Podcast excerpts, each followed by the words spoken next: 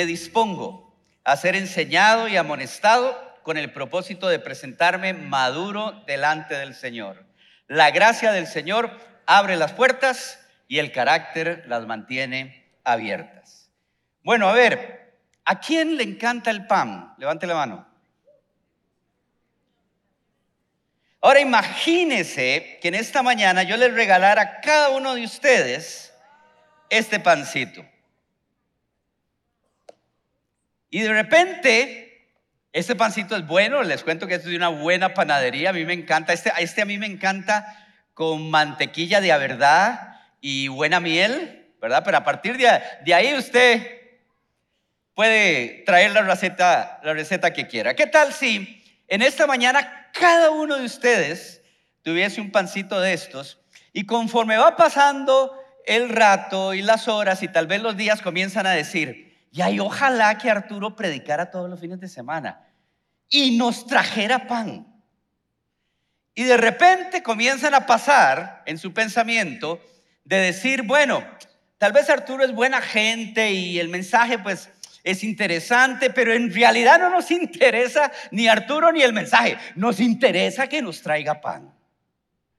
Bueno, básicamente el pasaje de hoy va por ahí y es un pasaje profundo, que tiene muchas dimensiones, pero que tiene también el corazón de Dios para nosotros y desafíos.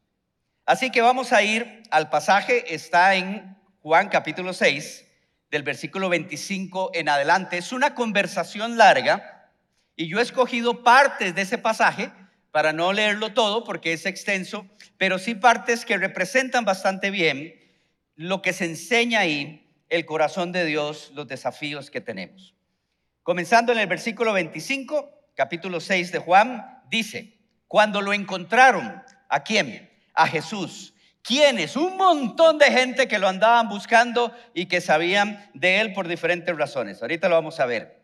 Lo encontraron al otro lado del lago, le preguntaron, Rabí, ¿cuándo llegaste? Ciertamente les aseguro a ustedes Perdón, ciertamente les aseguro que ustedes me buscan no porque han visto señales, sino porque comieron pan hasta llenarse. Trabajen, pero no por la comida que es perecedera, sino por la que permanece para vida eterna, la cual les dará el Hijo del Hombre. Sobre este ha puesto Dios el Padre su sello de aprobación. ¿Qué tenemos que hacer para realizar las obras que Dios exige? Le preguntaron. Esta es la obra de Dios, que crean en aquel a quien Él envió, le respondió Jesús. ¿Y qué señalarás para que la veamos y te creamos? ¿Qué puedes hacer? insistieron ellos. Nuestros antepasados comieron el maná en el desierto, como está escrito, pan del cielo les dio de comer. Ciertamente les aseguro que no fue Moisés el que les dio a ustedes el pan del cielo, afirmó el Jesús. El que da el verdadero pan del cielo es mi Padre. El pan de Dios es el que baja del cielo y da la vida por el mundo. Señor, le pidieron, danos siempre de ese pan. Yo soy el pan de vida, declaró Jesús. El que a mí viene nunca pasará hambre y el que en mí cree nunca más volverá a tener sed.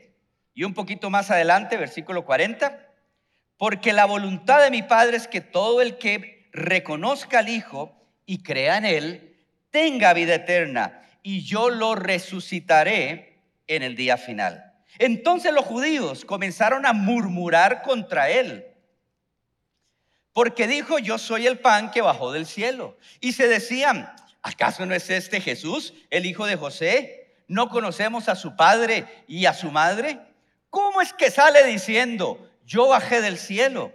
Dejen de murmurar, replicó Jesús. Nadie puede venir a mí si no lo atrae el Padre que me envió y yo lo resucitaré el día final. Versículo 51 hasta el 58. Yo soy el pan vivo que bajó del cielo. Si alguno come de este pan, vivirá para siempre.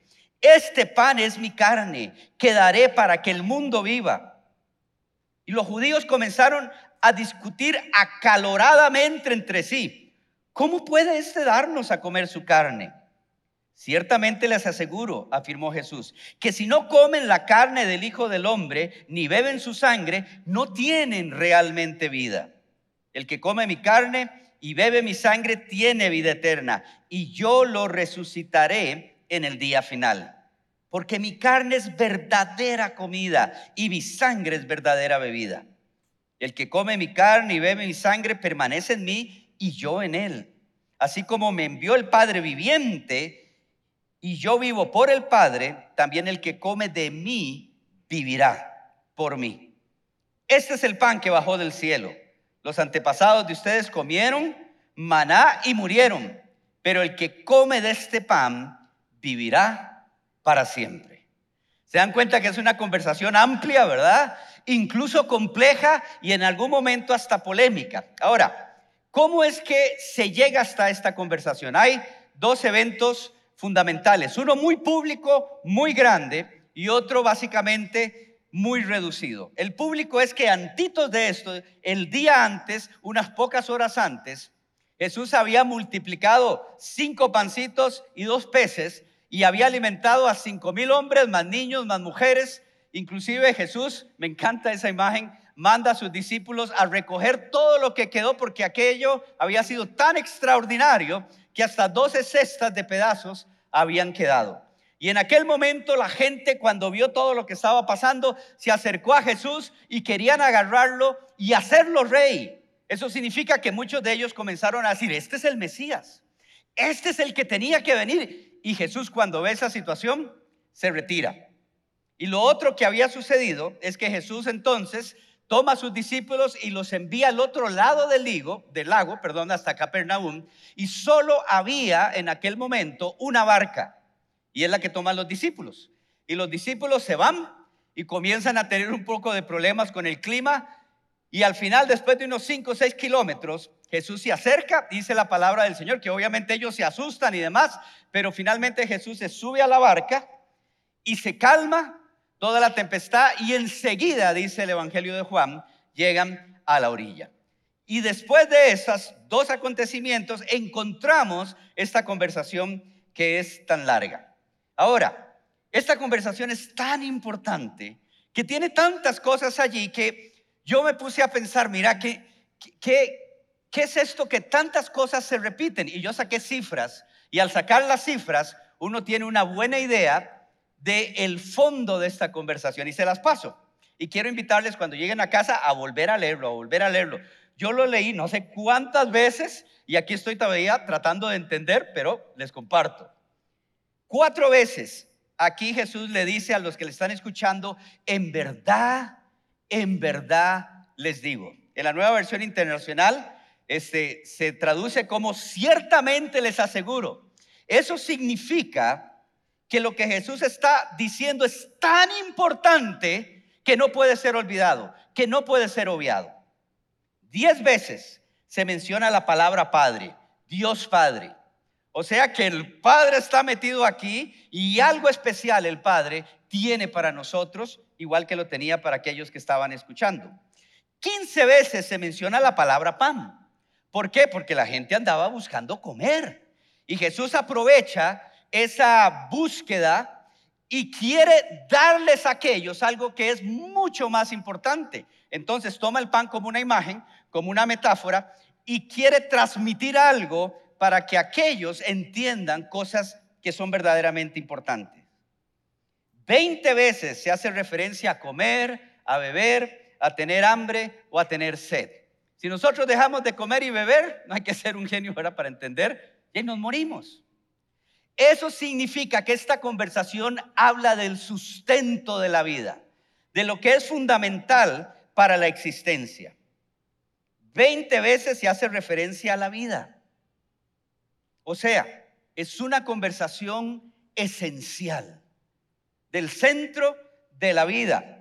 Y de esas 20 veces, 6 veces Jesús habla de vida eterna, interesantísimo, y cuatro veces habla de resurrección. O sea, que esta conversación tiene que ver con la vida presente, con la vida futura y con la vida eterna y hasta da algunos detalles de esa vida eterna. Entonces, como hay tanta repetición de diferentes maneras, de en diferentes dimensiones, de todos estos conceptos, significa, y ustedes lo pueden ver, que no es una conversación fácil. Incluso llega a ser una conversación tensa y compleja. Ahora, yo quiero hoy tomar esto, y ha sido un gran desafío, y lo hago con toda la humildad, pero quiero tomar esto y en tres grandes áreas poderles compartir qué es lo que el Señor también quiere decirnos a nosotros, a cada uno de nosotros en esta, en esta mañana. En primer lugar, en pantalla, el primer gran punto, y es fundamental, es que Jesús nos ofrece lo que más necesitamos, lo que más anhelamos, lo que es lo más fundamental. Y Jesús en el versículo 35 hace la primera de esas grandes declaraciones que él hace en Juan. Esta es la primera. Y, y lo leo, dice, yo soy el pan de vida, declaró Jesús. El que a mí viene, vea lo categórico de esta declaración. El que a mí viene nunca pasará hambre. El que en mí cree nunca más volverá a tenerse. Significa que vamos a encontrar algo, usted y yo y aquellos que escuchaban a Jesús, vamos a encontrar algo que nadie más nos puede ofrecer. Nadie. Ni lo vamos a encontrar en ningún lugar, ni en nadie más. Y esa declaración de Jesús nos recuerda, ¿verdad? Cuando Moisés está frente al Señor y el Señor le dice, yo soy el que soy es prácticamente una declaración de la divinidad de Jesús. Y creo que lo que lo estaban escuchando lo, lo hubiesen entendido todavía mejor por todo el contexto que ellos tenían. Y Jesús es tan categórico, nunca tendrán hambre, nunca tendrán sed. Lo que Jesús quiere decir a la gente les está diciendo, vea, ustedes están buscando esto. Saben que el pan en el tiempo de Jesús era básicamente el alimento fundamental. Y habían diferentes tipos de pan. Pero para la gente, básicamente, que era la grandísima mayoría en el tiempo de Jesús, incluso en el, tiempo romano, eh, del imperio romano, la élite, los que vivían súper bien y comían súper bien, eran el 1% de la población. Para el resto, el pan era fundamental. Y Jesús le dice, vean, Así como ustedes necesitan esto para vivir cada día, yo me presento a ustedes. Yo soy lo que ustedes más necesitan. Yo soy el centro de la existencia. Así como cada día ustedes necesitan el pan para vivir, a mí me necesitan para entender por qué vivimos. Y agrega dos cosas increíbles en esa presentación. Dice Jesús, sobre mí, el Dios que ustedes conocen, el Dios de Abraham, de Isaac y Jacob, el creador de todas las cosas, dice, sobre mí ha puesto un sello. El sello era tan importante en el tiempo de Jesús que era que tenía el mismo nivel legal que un contrato. Si usted llegaba a una propiedad, por darles un ejemplo, y veían el sello de la familia, entendían la historia de la familia, entendían el respeto que usted tenía que tener y entendían que tenían que mantener los límites porque el sello era tan importante como un contrato. Y cuando Jesús dice esto, está diciendo una cosa increíble. Él está diciendo, el Dios que ustedes conocen ha puesto sobre mí su sello de aprobación. Significa que todo lo que yo soy, todo lo que yo digo, todo lo que yo hago, enseña quién es Dios y vamos hasta el hasta el recurso fundamental de la existencia, porque este es el Dios que yo estoy representando y este es el Dios que me respalda en absolutamente todo. Y luego Jesús agrega, y lo hace de diferentes maneras, y lo leímos, Él dice, este pan que soy yo, sustento de vida, es el que da su vida por el mundo para que el mundo pueda vivir. Y luego usa otra metáfora también, que lo vamos a ver un poquito más adelante, que es su carne y su sangre, pero Jesús dice, vea, yo soy el centro de la asistencia, la, la clave de la vida, la pieza que encaja en su vida y que hace que toda su vida tenga sentido. Soy aquel que tiene la aprobación del Padre, significa que usted va a entender desde el origen de todas las cosas cómo es su vida. Y finalmente mi amor es probado porque yo doy mi vida por el mundo. Yo me sacrifico por ustedes. es un amor probado, es un compromiso real que Él ofrece a nosotros. Cuando yo leí estas palabras, pensé lo siguiente. Mira, la relación tan hermosa que el Señor nos ofrece, tan céntrica, es el centro del universo, es el centro de la vida. Es tan hermosa y tan desbalanceada. ¿Sabe por qué? Porque el 99%, por no decir más, pero el 99% de la relación que el Señor te ofrece a vos y te ofrece a mí, le ofrecía a aquellos que le escuchaban, el 99% de esa relación la pone Él.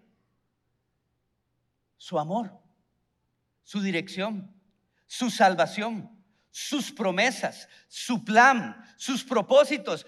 Realmente nosotros ponemos, por decir algo, el 1%, porque todo el resto lo pone el Señor en nuestra vida. Todos los que estamos aquí, los que están viendo a través de la pantalla, nos despertamos esta mañana. ¿Quién le permitió despertarse? Decía alguien por ahí, este sobreviviente del holocausto, decía, este, si abro los ojos en la mañana ya es un buen día. El 99% de la relación de bendición, de guía, de ánimo, todo lo pone el Señor. Nosotros ponemos un 1% y a veces aún así nos quejamos. Cuando llegamos al Señor, cuando llegamos a Jesús, verdaderamente llegamos al centro de la vida, a lo que sustenta nuestra vida. En Él encontramos las respuestas más profundas que la civilización, desde que es civilización, desde que podemos leer eh, sobre la civilización y lo que piensa el hombre, el ser humano a través de los siglos, Jesús contesta ese centro de la existencia. Y le voy a dar solo algunos datos que están aquí y en su palabra. Cuando llegamos al Señor entendemos que el universo tiene creador y que tiene propósito. Entendemos que nuestra vida, la suya y la mía, no es casualidad. Usted no, no, nació porque a alguien se le ocurrió, ni tampoco está aquí, ni está viendo a través de las pantallas porque simplemente se le ocurrió. Su vida y la mía no es casualidad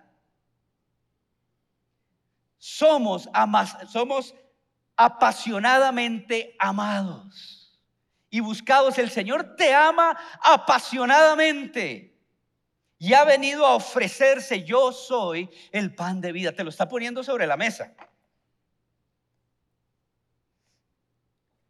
Podemos ser perdonados y sanados. Una de las necesidades más profundas del ser humano es ser perdonado. Encontramos, es posible en Jesús encontrar a nuestro Creador, al relojero de todas las cosas y tener una relación con Él. ¿Sabe qué significa esto? Muchas cosas, pero significa una maravillosa, que está también ahí. Jamás vas a estar solo. Jamás vas a estar solo. Porque es posible a través del pan de la vida conocer al Dios que ha creado todas las cosas y tener una relación con Él. Y dos cosas más, nuestra vida y la suya tiene propósito. Usted tiene un gran propósito, su vida trasciende, va más allá de lo que es usted mismo. Su vida, cada uno de ustedes tiene propósito y marca o puede marcar la diferencia. Y finalmente, existe un nuevo inicio, si es posible, en Jesús. Jesús cuando dice, yo soy el pan de vida, les está diciendo a aquella gente, les ofrezco un nuevo inicio. Existe un nuevo inicio en el presente, en el futuro y en la eternidad. ¿Quién más puede ofrecer esto? Y aquellos están enredados y están, vea qué interesante, están discutiendo con Jesús y hasta se ponen irrespetuosos. Y hasta ¿verdad? Le llaman la atención, pero el Señor parte de lo que está haciendo, y yo le agradezco tanto esta realidad, el Señor lo hace con nosotros, es que en medio de toda esa conversación el Señor tiene tanta paciencia porque Él parte de lo que hace como pan de vida es que nos saca de nuestra vida superficial y de nuestra oscuridad. Ellos creían cuando hablaban y discutían con Jesús que sabían, creían entender al Mesías, creían entender a Jesús y Jesús le dice, no, Y Jesús se toma el tiempo de explicarles y en medio de la conversación hasta eleva los, los temas y los pone todavía más difíciles porque sabe lo que está haciendo él. Comienza a sacudir sus vidas para que ellos abran su mente y abran su corazón. Y entonces usa algo muy particular y les dice a ellos algo que era difícil para un judío entender, pero está elevando un poco más la conversación y les dice, vea, si ustedes no comen de mi carne, ni beben de mi sangre, no pueden tener vida. Eso para un judío era una locura, porque era prohibido en la ley comer la carne con su sangre y menos la, la, sangre directamente y menos de un sacrificio humano. Pero el Señor pasa del pan a su sangre y a su carne y es tan interesante porque en medio de, aquella conversación cada vez más compleja, el Señor les hace ver todavía con mayor claridad lo que Él quiere decir, porque está hablando de su sacrificio, lo que Él va a hacer por ellos. Sigue siendo una invitación para ellos. Y el Señor quiere sacarlos de la superficialidad y de la oscuridad. Y lo mismo hace con nosotros. El Señor quiere sacarnos de esas realidades que a veces este, con las que luchamos, pero el Señor quiere traernos a la luz. Y finalmente les ofrece vida eterna y les ofrece resurrección y les dicen, vean, si ustedes vienen a mí el pan de vida, van a tener vida eterna y un día yo les voy a resucitar. ¿Saben cuál era el promedio de vida en el tiempo de Jesús? Jesús les está hablando de algo que es muy real para ellos. 40 años. Díganme, ¿quiénes de nosotros ya no estaríamos aquí si estuviésemos en el tiempo de Jesús? Levante la mano sin miedo. Vuelva a ver alrededor, mantengan sus manos levantadas. Vea qué buen funeral nos tendríamos aquí. Yo me acuerdo, de chiquillo yo tenía muchos pensamientos ahí de toda clase, a veces muy enredados. Y yo me acuerdo que tenía un mejor amigo, Eric, en la escuela, y a menudo iba a su casa, éramos muy buenos amiguillos, este, y su mamá nos ponía tortillita con queso, pancito con mermelada, ¿verdad? Como que ya es hora de almuerzo. Este pancito con mermelada. Y era tan lindo y era uno de mis mejores amigos. Yo no me acuerdo si él tenía más hermanos o no me acuerdo de su papá, pero ahí yo iba y, en las tardes, muchas veces en las tardes, lo visitaba un sábado y un día Eric no llegó a la casa, a la, a la, clase. Y, yo pregunté y luego el resto preguntaron. Y entonces la maestra dijo, es que ocurrió una tragedia la mamá de Eric, saliendo de la casa, cruzando la calle, al puro frente de, de su casa, la atropelló una motocicleta y la mató. Y yo me acuerdo haciendo, como lo tengo como, ¿verdad? como si fuera una película, haciendo fila en la iglesia, en el funeral, y eso que dejan el ataúd abierto, y asomándome a para ver a la mamá de Eric. Y en aquel momento me cayó la peseta, pero fue como si me hubieran tirado un plomo encima de que un día yo me iba a morir. Y eso fue una crisis existencial para mí. Y cuando el Señor le dice a toda esa gente, yo les voy a dar vida eterna y los voy a resucitar, les está hablando de una realidad que para ellos era muy cercana. Era la realidad de la muerte. Y les dice, vean, no es simplemente vida presente, es vida futura. Y nosotros en el mundo que vivimos, con todo lo que vivimos, a veces no somos conscientes de que un día, a menos que el Señor haga las delías con nosotros, ¿verdad? Un día usted y yo vamos a estar ahí. Pero cuando viene el Señor, el pan de vida, y se presenta ante ellos con esa realidad que les golpeaba directamente en la cara, porque eso era una realidad terrible. les dice, vean, si creen en mí, y ustedes también, y yo, eso es solo un momento. Es solo pasar de esta vida a otra que es maravillosa y yo se los puedo dar. Pellizquese un momento, pellizquese sin miedo. bueno, ahí ya pellizcaron al que está a la par, Muy bien. Yo les prometo esto, porque lo dice el pan de vida. Yo les prometo esto, que si ustedes reciben al centro de la existencia, al que es la pieza clave que da sentido a todo el resto, un día ustedes se van a ver esas manillas, veas las manillas que tienes. Yo siempre digo que yo tengo como manos de modelo. Y los pies ni siquiera, yo siempre he dicho, todavía nadie me ha, me ha contratado para sacarme. Pero yo les digo una cosa, un día ustedes se van a ver esas manos, se los prometo, y van a decir, están nuevas. Y se van a ver su cuerpo. Yo no sé si en el cielo van a ver espejos, pero si fuera así, van a tener un cuerpo nuevo, maravilloso, igual que el del Señor Jesús. Y el Señor lo ofrece. Es el centro de la existencia, presente, futura, eterna. Ahora, ¿qué tema este? porque hay un conflicto profundo. El Señor le está hablando a aquella gente, les dice, yo soy el pan de vida. Y vean lo que el Señor está haciendo.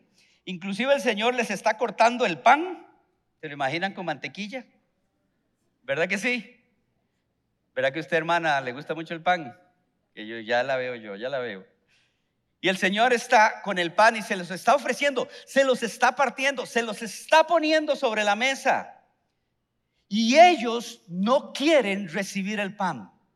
No porque el Señor no se los esté queriendo dar, sino porque en ellos hay luchas y hay barreras que se parecen muchas veces a las nuestras. El Señor sí nos quiere bendecir. Esto del pan y cómo el Señor se ofrece refleja tanto el corazón de Dios. Dios sí nos quiere bendecir. Dios sí quiere traer tantas cosas, planes, propósitos, sanidad, vida a todos los niveles. ¿Se acuerdan que el pan dijo, el pan de vida dijo, yo, yo he venido para que tengan vida y vida en abundancia? Y el Señor sí quiere, pero a veces hay barreras, y este es el gran punto número dos, y lo vemos aquí en el pasaje, a veces hay barreras que nos impiden acceder o abrir nuestra vida para que el Señor pueda traer todo lo que Él quiere traer. Y a veces es un proceso y a veces son luchas que son un proceso. Y les voy a compartir algunas de esas luchas que están aquí en el pasaje. Número uno, un corazón dividido. Esta gente unas horas antes quieren hacer de Jesús su rey. Comienzan a decir, este es el Mesías. Se lo encuentran poquitas horas después y ya no le llaman rey, ya no le llaman Mesías. ¿Cómo le dicen? Maestro. ¿Qué pasó? ¿Por qué en tan pocas horas las cosas cambiaron tan rápido? Le dicen, maestro, ¿cómo llegaste? Hasta hacen, eh, ¿cuándo llegaste? Hasta hacen la pregunta equivocada, pero bueno, ese es otro tema. ¿En qué momento cambiaron de opinión? Su opinión es tan volátil. De repente estaban aquí y ahora están acá tenían un corazón cambiante, un corazón dividido. Y ciertamente el Señor nos enseña en su palabra que cuando hay un corazón dividido, un día tomamos al Señor en cuenta, otro día lo ponemos aparte, un día lo llamamos Señor. De hecho, en el pasaje bien interesante le dicen, Señor, danos siempre de ese pan. En el original, en el idioma original, ese Señor no es, como, no es con mayúscula, como diciendo Señor, Dios Padre, es, como decir, eh, señor Alejandro, don Alejandro. ¿En qué momento iba a ser rey y ahora le dicen, eh, don Jesús? Denos siempre de ese pan. Cuando hay un corazón dividido, le ponemos barreras a Dios para que Él pueda mostrarnos y darnos todas las bendiciones que Él quiere traer a nuestra vida. Y ciertamente es una lucha. Yo he tenido esa lucha y yo tengo esa lucha. Número dos, su egoísmo. Ellos estaban en el centro. Y de una vez Jesús les entra, ¿verdad? De una vez le dice, ustedes no me están buscando a mí. Es más, les dice, ustedes ni siquiera buscan las señales. Ojalá hubiesen buscado las señales, pero ni siquiera eso. Les dice, ustedes buscan pan. En otras palabras, ustedes son el centro y ustedes siguen siendo el centro. Y por eso comenzaron a discutir con Jesús y funcionaba así. Mientras ellas, ellos pudiesen aprovecharse del Señor, sacar para sus intereses, ahí estaban. Pero conforme el Señor comienza a apretar el acelerador y a confrontarlos y a comienza a sacudir sus vidas, como no les sirve, se pelean hasta con Él y finalmente se marchan. Se marcharon, una gran parte. Y Jesús vuelve a ver a sus discípulos, lo pueden leer más adelante, y les dice, ¿y ustedes qué? ¿Se van a ir también?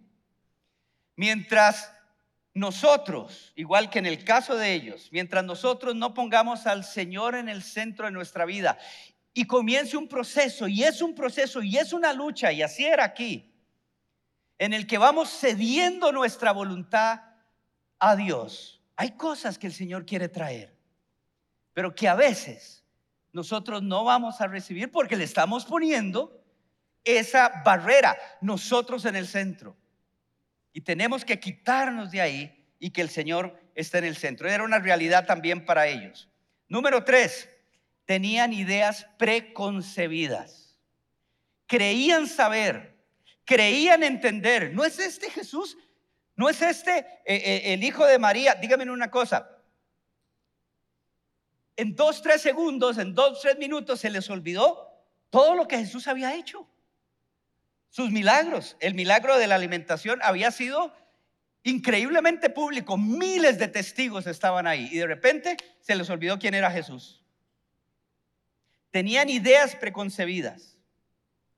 Y Jesús tiene que comenzar a venir a sacudirlos para que puedan comenzar a abrir su corazón, su mente y a cambiar sus ideas, a cambiar sus reacciones. Y nos pasa igual. Hay cosas que el Señor quiere venir a cambiar. A veces, no le pasa a usted, yo, yo a veces he tenido el respeto de decirle al Señor qué hacer y cómo hacerlo y hasta qué debo esperar y qué no debo esperar.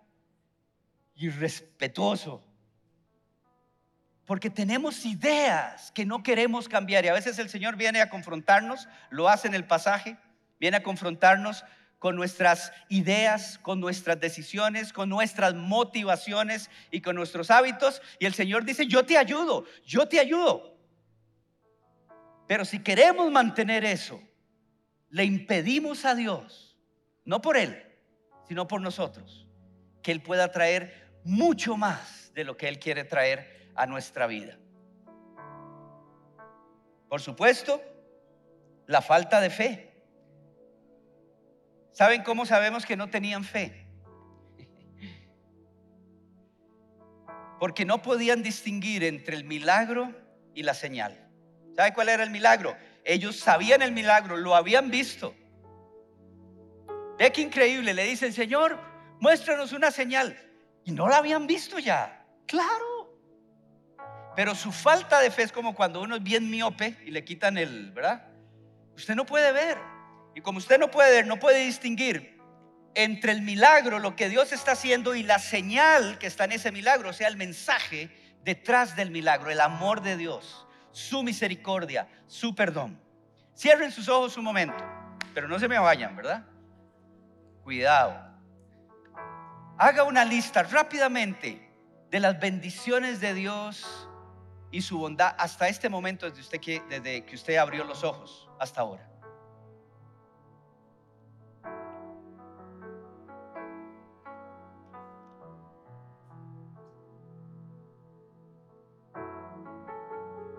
Sus ojos. Cada día la mano de Dios está sobre nosotros. Cada día están sus bendiciones. Cada día están sus oportunidades. Cada día está su guía. Cada día están sus milagros. Los milagros de Dios. Es su poder actuando en nosotros. Es la definición. El, el poder que va más allá de nosotros actuando en nuestra vida. Y nuestra falta de fe no nos hace distinguir entre simplemente lo que ocurre y lo que Dios está haciendo. Y aquellos tenían al maestro, al Señor de la vida, al pan de vida delante y no lo podían distinguir. Le piden señales y Él es la señal. Ese es el problema.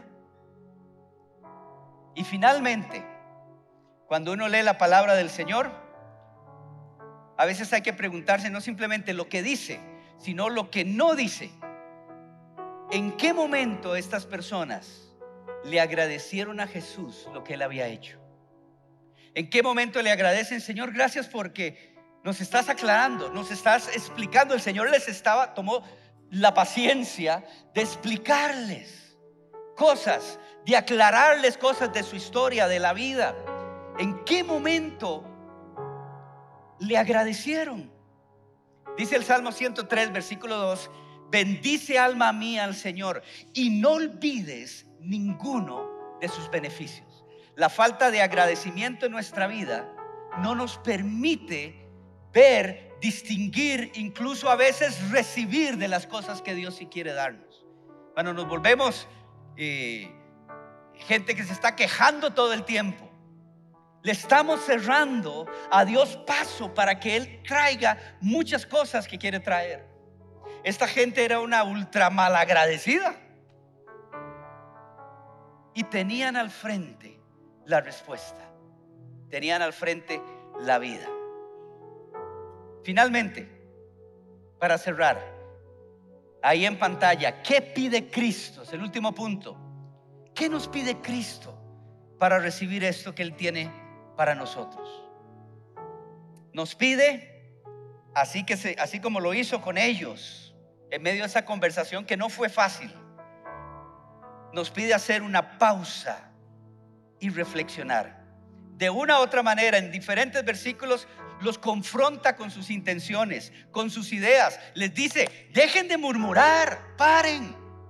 Lo que el Señor les está diciendo es, hagan una pausa y piensen. Tal vez hoy, los que nos están viendo, tal vez algunos acá o muchos de nosotros, necesitamos, el Señor nos está diciendo, haga una pausa, pare, reflexione, deje de correr, deje de ir tan rápido, deténgase, déjame hablarte. Y la siguiente cosa que Jesús nos pide tiene que ver con esto. Cuatro veces, como les dije al inicio, compartimos al inicio, el Señor les dice, en verdad, en verdad les digo, en verdad, en verdad les digo, en verdad, en verdad les digo, en verdad, en verdad les digo. Si fuese Arturo Barrientos, si baja, que le, que le dijese esto, en verdad, en verdad los digo, tal vez alguno me pondría atención, ¿verdad? O tal vez alguno me sacaría un poco las, a como me decían a mí en la, en la, en la escuela, ¿sabe cómo me decían? Me decían Arturo Huevo Duro, con cara de canguro. Y Barrientos me decía, barre todo el tiempo y si baja no sube. Porque es Arturo. Pero si viene el Señor de señores y el Maestro y el pan de vida y se pone aquí adelante, permítame, pero no despachurrarme ahí, me agarra Alejandro, ¿verdad? Y se para aquí, es lo que está haciendo en el pasaje, y les dice, en verdad, en verdad les digo. Está diciendo muchas cosas, pero es el Señor, es Dios. Y está diciendo muchas cosas, pero una de las que les estaba diciendo a ellos y nos dice a nosotros para recibir tantas bendiciones que Él tiene es escuchen con humildad. Sean humildes. Yo les quiero dar, yo les quiero bendecir. Necesito cambiar su mente, necesito cambiar su corazón, pero escuchen con humildad. Y finalmente, ¿Qué nos pide y qué les pide a ellos también? Claro, fe, aceptar quién es Él, aceptar su sacrificio, permanecer en Él. Versículo 29, crean en mí. Versículo 35, una y otra vez me encanta porque el Señor es tan lindo, nos invita y los invita y los sigue invitando. Versículo 35, el que viene a mí, vengan a mí. Versículo 47, el que cree en mí tiene vida eterna y tiene vida. Versículo 51. El que come de este pan vivirá para siempre. Fe. Y hay algo, y esto es una teoría mía. El Señor usa la imagen del pan, pero luego usa esa otra imagen, ¿verdad? La de comer su carne y beber su sangre. Y es una imagen fuertísima. Pero ¿sabe lo que yo creía? Que el Señor se los estaba diciendo, aparte de que los estaba invitando de una manera más directa, el Señor estaba sembrando, y esta, esta es mi opinión, estaba sembrando en ellos algo para que un día tuviesen la oportunidad de decir, tal vez no lo dijeron ahí, pero que un día tuviesen la oportunidad de decir, sí, ya entendí, es el pan de vida. ¿Sabe por qué? Porque un día esas personas, la mayoría se alejaron, lo dejaron un día iban a ver a Jesús crucificado. E iban a escuchar de la resurrección de Jesús. E iban a escuchar del nuevo pacto en su sangre y en su cuerpo. Y de repente yo creo que así fue, porque hubo mucha gente que comenzó a seguir a Jesús. Iban a decir, ya entendí. Comer de su carne, beber de su sangre es el sacrificio que el pan de vida hizo por mí. Y me encanta porque a pesar de que fue una conversación complicada, el Señor estaba sembrando en ellos algo que un día iban a poder reconocer de una manera mucho más clara y mucho más directa. Y es así como el Señor también nos abraza, ¿o no? En medio de nuestras luchas, de nuestro corazón, iba a decir como Alejandro Sanz, ¿verdad? Partido, pero no es dividido en medio de nuestra falta de fe,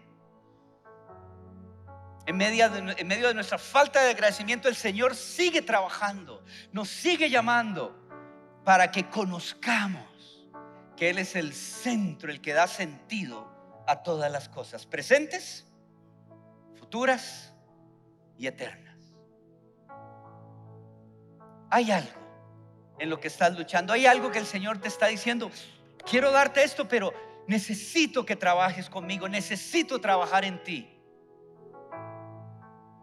Oremos, Señor, gracias, porque en esta conversación que es hermosa, compleja, profunda, nos damos cuenta, Señor, de que estás ahí, de que sigues ahí. Así cierra, Señor, vuelves a repetir la invitación a aquellos que te estaban escuchando y así lo haces con nosotros en medio de nuestras luchas, en medio de nuestras limitaciones, de nuestros pensamientos equivocados, vienes a traer otra vez y una vez más y otra vez tu invitación. Si crees en mí, si recibes al pan de vida, tienes vida y vida eterna. Y hoy queremos entregarte estas luchas. Tal vez un corazón dividido, tal vez falta de fe, Señor. Tal vez no somos agradecidos. Queremos entregarte eso. Queremos seguir conociéndote, Señor. Y entendiéndote. Y disfrutando de la vida que tienes para nosotros. Y si usted está ahí, entréguele al Señor eso. Dígale, Señor, aquí estoy. Si tal vez estás luchando con tu voluntad, cede tu voluntad al Señor. Él te va a ayudar. Y en ese proceso te vas a dar cuenta que muchas cosas más el Señor quiere traer. Sigamos así un momento más, un minutito más. Hay una invitación que no quiero dejar escapar. Si tal vez vos que estás viéndonos a través de las pantallas o estás aquí en esta mañana, jamás has tomado la decisión de recibir, de aceptar al pan de vida, hazlo hoy. Y si es así, si nunca lo has hecho, te invito a hacer esta oración conmigo, pero diciéndosela al Señor, dile, Señor, gracias, porque eres el pan de vida, porque vienes a ofrecerme vida presente, perdón, salvación. Y hoy quiero pedirte perdón por mis pecados y que vengas a mí hoy, me llenes de ti y me ayudes a caminar contigo el pan de vida un día a la vez y cada día de mi vida. Lléname de tu espíritu. Gracias porque ahora soy tu hijo. En el nombre de Jesús.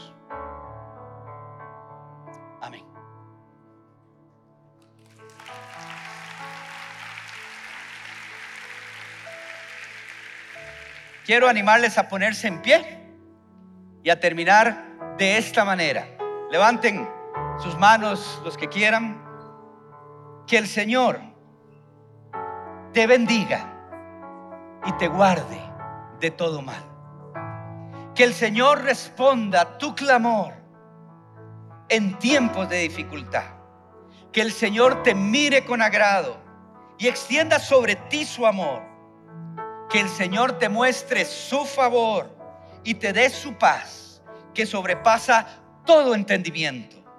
Que el Señor te conceda los deseos de tu corazón y haga que todos tus planes tengan éxito.